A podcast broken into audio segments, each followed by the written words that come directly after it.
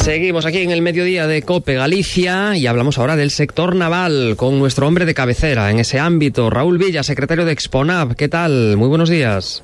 Buenos días, Alberto. Un saludo para todos los oyentes. En la última entrada del blog, en la página de Exponab, leemos sobre sistemas de control en buques. Eh, ¿A qué sistemas te refieres exactamente? Mira, hace unas semanas cuando hablaba del buque sin cables, eh, aquel que usaba menos cables, pero tenía, eh, comenté que existía un sistema que era el SICP, el Sistema Integrado de Control de Plataforma, que digamos era el conjunto de elementos de hardware y software que permitían la, la automatización, el control, la supervisión de la mayor parte de las señales que hay en un buque de gran porte, que puede haber hasta 50.000 si este sistema existe, va a ser el más potente, pero también existen otros sistemas de control, como pueden ser, por ejemplo, sistemas de control de válvulas, que pueden llegar a, controlar hasta mil válvulas en un buque grande. Sí puede haber sistemas también de control de consumo de combustible o incluso de la tensión de las amarras, de las estachas de, amarra, de amarre cuando el buque está atracado.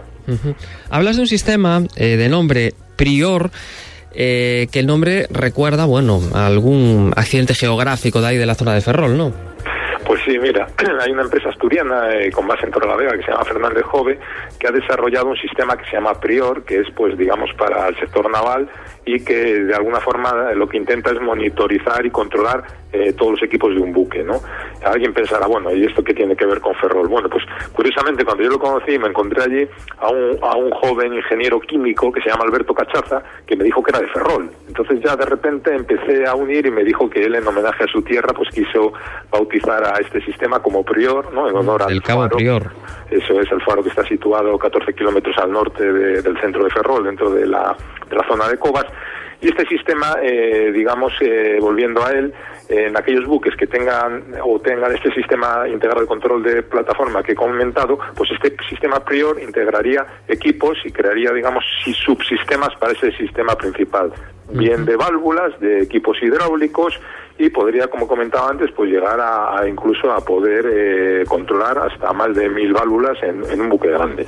¿Hay sistemas de control del consumo de combustible en los, en los buques? Sí, porque como bien sabes, el precio del combustible cada vez aumenta, aumenta, como ocurre en todos los ámbitos de la vida, y entonces los armadores intentan buscar soluciones para reducirla, reducirlo, sea como sea, ¿no? Entonces, hay sistemas que proporcionan a los tripulantes, digamos, herramientas para mantener en todo momento una estrategia que eh, cumpla con la normativa de eficiencia energética existente y sirva para reducir el consumo de combustible, por ejemplo, hasta un 5% y a reducir las, las emisiones contaminantes. ¿Cómo se hace? Pues simplemente el sistema toma datos del flujo de combustible, de la potencia del eje, del calado del buque, del consumo de energía, de la sonda, de la profundidad que hay, los analiza todos, los compara con un modelo y digamos que automáticamente estima y calcula los datos necesarios para eh, modificar una serie de parámetros y variables y reducir el consumo. Mm, ¿Destacarías algún sistema más de control de buques, Raúl? Pues mira, eh, destacaría que es menos conocido, eh, por ejemplo, existe un sistema que se llama el DOCMUR, que es digamos una alternativa a la forma de amarrar a los sonorais, ¿no? de los volardos de los muelles o las vitas en los buques,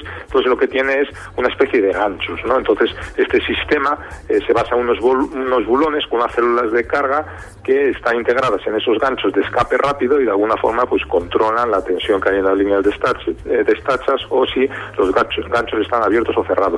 Y por ejemplo, otro sistema que por ejemplo hay en el puerto de Ferrol, un, sistema holandés, el short tension, es como digamos una no, no es una alternativa al sistema tradicional porque se siguen usando las amarras, pero lo, modifica, lo complementa, ¿no? Entonces, de alguna forma tiene unas válvulas de control que hace que la tensión en las líneas de amarres esté siempre, eh, digamos, de una forma uniforme y evita de esa forma que puedan romper, faltar las estachas y puedan producirse accidentes. Muy interesante, sí, señor. El blog se va de vacaciones, ¿no? Hasta septiembre. Sí, señor. Vamos a hacer un descansito como todos los años y búsqueda de ideas durante este verano y en septiembre, si Dios quiere, por aquí estaremos con nuevas noticias. Gracias, Raúl. Un saludo. Un saludo para todos los oyentes.